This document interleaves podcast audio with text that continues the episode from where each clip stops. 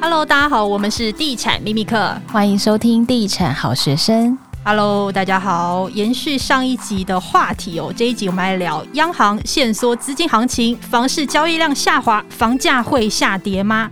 今年第三度的升息，资金紧缩，房市在升息、疫情打炒房政策、选举多空交战的状况下，接下来 Q4 甚至到明年上半年的房市走向如何呢？房价有机会下跌吗？这一集同样邀请到地产活字典黄书卫来聊一聊哦。哎，大家好，Hello，书卫哥。那你从今年央行整个限缩资金的行情里面，出现哪一些衰退的现象呢？第一个当然就是买卖移转动数，这很明显的衰退了哦。从五月、六月、七月到呃最近发布的这个六都啊五都的这个这个八月的这个交易量，都有从一成到将近两成的这个衰退哦，跟去年同期相比啦，所以看起来今年买卖移转动数哦，应该是会往下修正一成以上哦。所以去年是三十四点五万，今年可能就是三十万上下。哦，这个就是量的这个部分啦。那不要忘记哦，买卖移转动数里头还包括了所谓的新城屋、交屋哦。那新城屋、交屋，今年至少目前看起来，内政部的统计量哦，是从零九年以来的十几年的新高。所以还有一些是被这个预售屋转新成屋灌水的因素在里头啦。所以其实中古屋的这个衰退的这个量其实更多。所以第一个是，当然是我们说这个成屋的这个交易量的部分在衰退。对，那还有什么？就是我们说贷款的部分也在衰退了哦。就是住宅贷款的这个年增率哦，我们看到在过去 Q 一这个无限 Q 一的时候，去年同期的时候，年增率是可以达到一成以上。那现在差不多都是八趴。那如果是金融管制啊，我们说信用管制的这个焦点啊，说土建融的部分其实更明显，土融哦，从原来将近两成的这个成长哦，就是疫情之后两成的成长哦，到目前为止差不多是十二趴。那建融的部分也差不多是从十七趴降到十二趴，所以央行的这个管控哦，对于资金的管控，至少资金流到不动产的这个贷款的放贷的这个比例哦，是有明显的这个衰退了。哦，那另外一个当然就是还有大家比较在乎的，就是说所谓的不动产业界大家的业绩啊。那去年跟今年比啊，也有很明显的这个变化。去年的上半年跟前年的比较的话，成长是超过二十三趴，但是今年哦，基本上是连三趴都不到，零头都没有，所以整个业界算是苦哈哈了。嗯，下滑非常多。可是你看最近虽然就是量可能有缩，可是价格还是很高诶。对啊。那价格就比较尴尬哦，价格会跟疫情，你有观察到有松动吗？有没有松动？看起来是没有，价格没有松动，但是付款条件可能有松动。好，什么叫价格有松动？就是价格没有松动啊，就是因为价格我们知道现在很现实的，就是呃，现在建商在推案，它的这个原料不管是土地哦，它可能是两三年前标的，可能就是一个在相对高点了，它退无可退。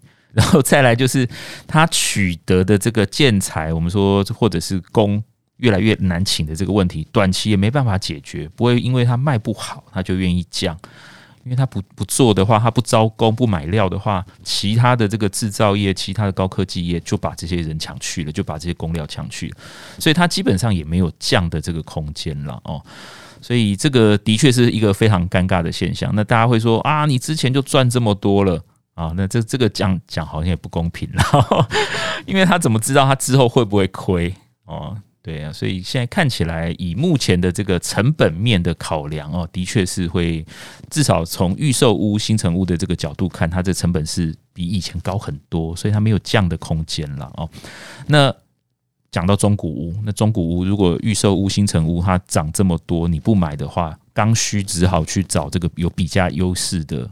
这个中古屋，那中古屋的价格自然也会被垫高了。是。对，而且我们观察就是预售物的这个市场啊，过去总是被视为这个房市指标风向球的这个九二八档期，今年推案依旧是大举出笼诶，全台爆出了八千亿元的 惊人的这个案量，比过去三年五千多亿的这个案量都还要高，创下了这个史上的新高，而且开价也没有再客气，就是虽然房市有略微转淡，但是现在。的新开依旧开价一案是比一案高。你觉得这个接下来价跟量会有什么变化？这量的部分，推案量的部分，我觉得这是很难降下来了，因为我们刚刚讲哦，这前三年每一年哦，这个土地交易量都是破三千亿的新台币，加起来就是破一兆诶。然后我们看到这个建物哦，住宅的部分的这个建造申请量哦，从呃一九年开始就是十四万、十六万、十七万，都是二十几年来的这个新高，所以整个市场上面哦，我们刚刚讲。土地了买了一兆嘛，然后央行又限定它十八个月要开工，所以它势必要推案啊，所以才会建造量会这么多，推案量会这么多。这个基本上是一个，呃，我们说资金热潮带动之下，然后再加上政策，不要说推波助澜啊，政策不准他囤地养地。那他一定要推案，所以我们看到从五千多亿的这个推案量直接跳到八千多亿，这个基本上可能就是政策跟资金的问题。那另外一个当然还有就是市场上的买气，从去年年底开始已经出现了转变，所以它去化困难。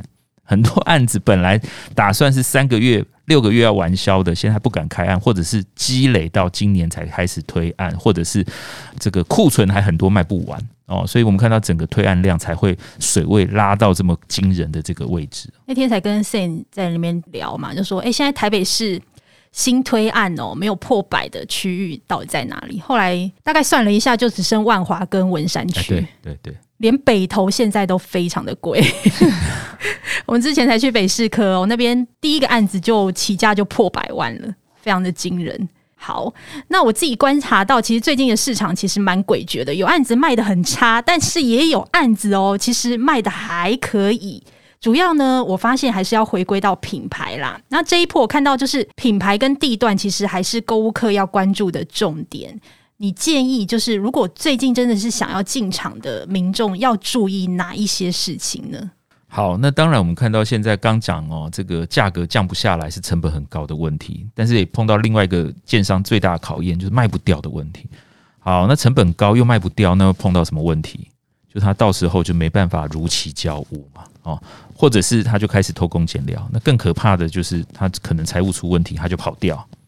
所以消费者真的要注意到这些问题哦。然后我们知道说，最近有一些案子哦，北部啊、南部都有，这个建商真的是做不下去哦。那履保基本上也保不了，嗯、没错，履约保证也没什么帮助。对，这个真的是大家没有搞清楚履约保证的这个内容，产买的产品内容哦，最后基本上它就是血本无归了哦，跟你想象的是有非常大的落差。所以以目前来看呢，当然大家说啊，那个地段很重要，但是现在哪一个地段案子不多？连我以前我们觉得二线、三线，哇，那个案子也是很多啊。刚才讲说哇，台北市。它现在不是蛋黄区是卖一百五两百哦，是连这个以前我们说郊区，甚至是新的从化区，它都可以卖到跟以前市中心一样的价格哦！这个这个这个消费者真的就要特别注意啊！这个可能所谓的呃商圈区段哇，这个可能这个游戏规则已经要被重写了哦。那另外一个就是品牌，品牌还是重要了哦，因为我们刚刚讲这个财务的状况啊，还有这个建筑的品质。基本上我们只能靠品牌跟口碑来做把关哦。是，我觉得有一点也可以提醒大家啦，就是其实现在那个合约，如果是买预售屋啊，合约上面的那个约定完工日，跟销售中心现场告诉你的预期完工日，通常都会有一段很大的落差。可能他合约上压的年限要到八年九年，可是他现场告诉你会说他预计会盖四年之类，这个要特别留意，因为。还是最后还是会以合约上的这个年限为准，对，所以有可能你真的要等到八年九年才能看到你的房子，这也是缺工缺料带来的一部分的影响。而且我们其实也会常常提醒听众哦，就是到接待中心，就是询问一下他们营造到底发包了没？对，因为有很多的案子是还没有找到营造公司，没人愿意接，尤其是那种小案子。案子对，所以这个要特别的注意，到底什么时候开工？那你们营造公司是哪一间？这个也要特别的留意。听起来最近应该蛮多问题点的哈、啊。消费者好辛苦哦，还要知道营造厂是谁。一般消费者其实不太会去关注、这个。对啊，对对啊，就可能就是大品牌的这个营造厂可以被建商拿来做广告之外，这么多营造厂，大家其实不知道它的施工品质、口碑，甚至它的这个背后的营运状况，其实大家不是太清楚了，所以真的要小心。嗯，那我还想要问一下舒卫哥，就是你觉得接下来？豪宅市场的表现会怎么样？哎，豪宅应该最近还蛮辛苦的哦。嗯，对呀、啊，台北市的豪宅应该是今年哦，已经开始下滑了，已经熄火了。下滑，熄火，因为比下滑更惨。还是蛮多台北市的豪宅在新推案的哎。呃，因为台北市现在碰到比较尴尬的问题啦。我们看到前几年哦，不要说前几年，今年上半年。所谓的豪宅交易到最近这个这个礼拜，所谓的实价登录有新的豪宅交易，就是联合报以前旧大楼改建的，基本上它都是成屋销售。哦，就是说建商可能从预售阶段卖到现在成屋，甚至是已经都有人住进去一段时间了，他还在卖。啊，哎，但是这几年我们看到建商其实不太喜欢推豪宅，之后哦，这些去化其实蛮快的。哦，就第一个就是余屋已经卖得差不多了啦。哦，我们说这个最贵的这个大安森林公园旁边的也一直有成交嘛，然后这个西华富邦也卖得还不错嘛。好，哎，但是其实这些成屋库存已经变少了，所以我们看到整个市场交易量已经不活泼。然后再来就是说，那预售呢？我们知道台北市基本上这个大型的蛋黄区的这个大面积土地是一位难求来，地难求。那可以卖的几乎也在前两年都是预售就卖完了哦，什么小巨蛋周边的啊，那个都已经卖差不多了啦。所以现在碰到一个尴尬的状况，就是没有量。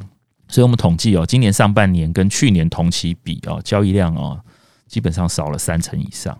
嗯，三成很幅度很大了。哦，三成很大哦，对。然后那未来哦，可能也没有新增供给了啦。哦，你说顶级豪宅这一种，呃，你说。符合央行标准的七千万以上，那个就不算了，因为现在 到处到处都是。台北市七千万不是豪宅。对对对对，但是你说说啊，这个一亿啊、两亿是品牌建商推的哦。短期是很少看到了，很难取得。而且你看，其实现在有很多豪宅建商，他们推案也平数缩小化了，啊、是是是，对，甚至有那种很小平数的，对，策略都改变了。对对对，他可能就推那种类似二代宅啦，就是卖给二代啦，不是真的是二代宅。现在很多要推那种二代宅的，对对，他可能跑到啊新店，跑到这个新店央北啊，跑到江子翠那边啊，就推这个，他用他的品牌来加持的，这个有对。那不然呢？他只好用他的这个品牌跑到中南部去推豪宅，他会觉得那边空间会更大，所以我们看到几个龙头建商都跑到台中去推案了。对，我们也有观察到，就是建商如果要打保守牌的话，其实现在市面上有蛮多是做那种可以合并的产品啊，比较有弹性，然后还可以避开七千万，就是如果把它对半切的话，比较有机会可以躲过去。嗯、对，七千万的豪宅门槛。现代的部分，好，那在商用市场的趋势，接下来会有哪一些情况呢？哦，商用市场其实现在看起来就是比较冷啊，真的哦，跟去年差好多哦。土地跟厂房都是吗？土地的话哦，今年我们统计昨天发的新闻稿哦，统计到九月底啊，呃，今年的这个交易量跟去年同期比啊，少了四成。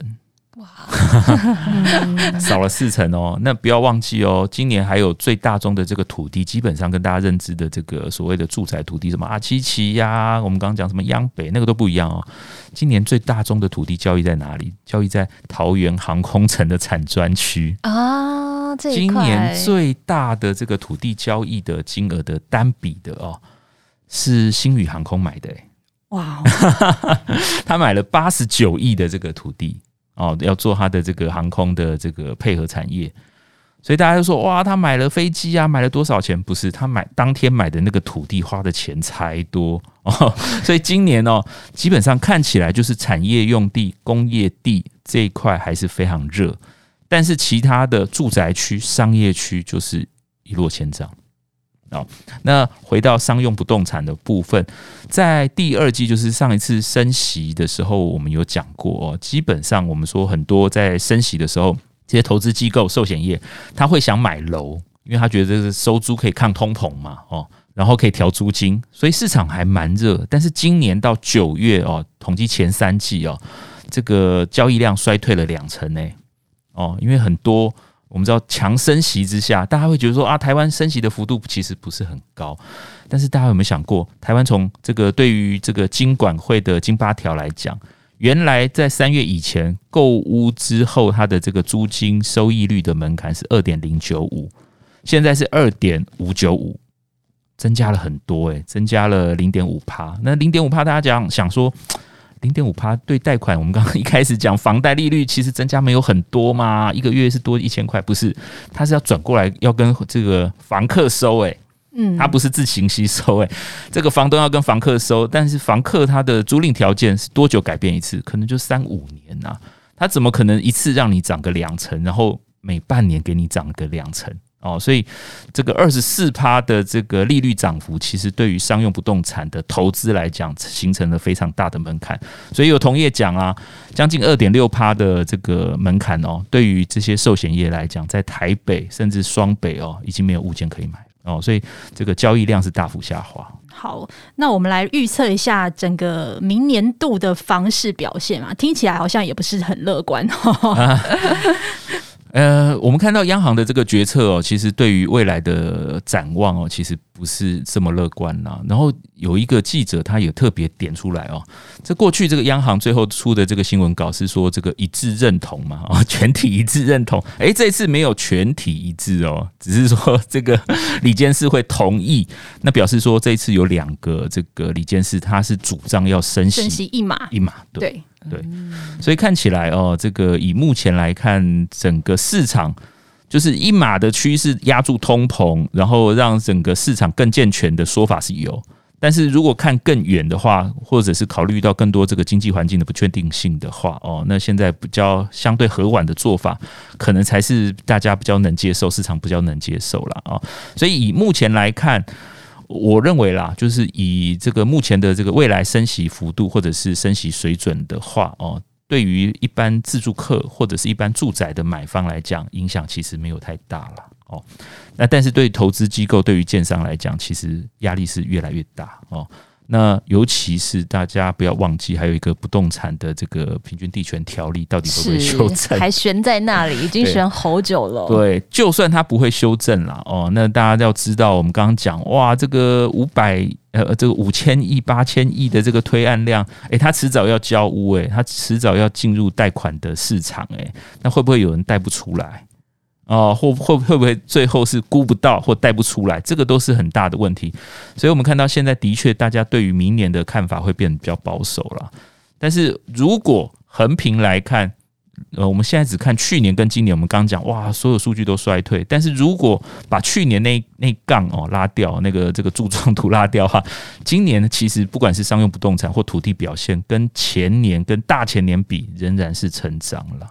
所以大家不要特别担心啦，就是以目前来看，它只是一个回归到理性正常的一个水位的这个这个这个预期而已啦，它并不是所谓的大衰退或者是大恐慌的时代来临。所以我们应该就是视为是去年是有点发疯的状态，现在只是恢复正常。对呀、啊，去年我们刚刚讲，去年三级疫情的时候，那个嗯销售量还跟前年相比还可以增加两成，对。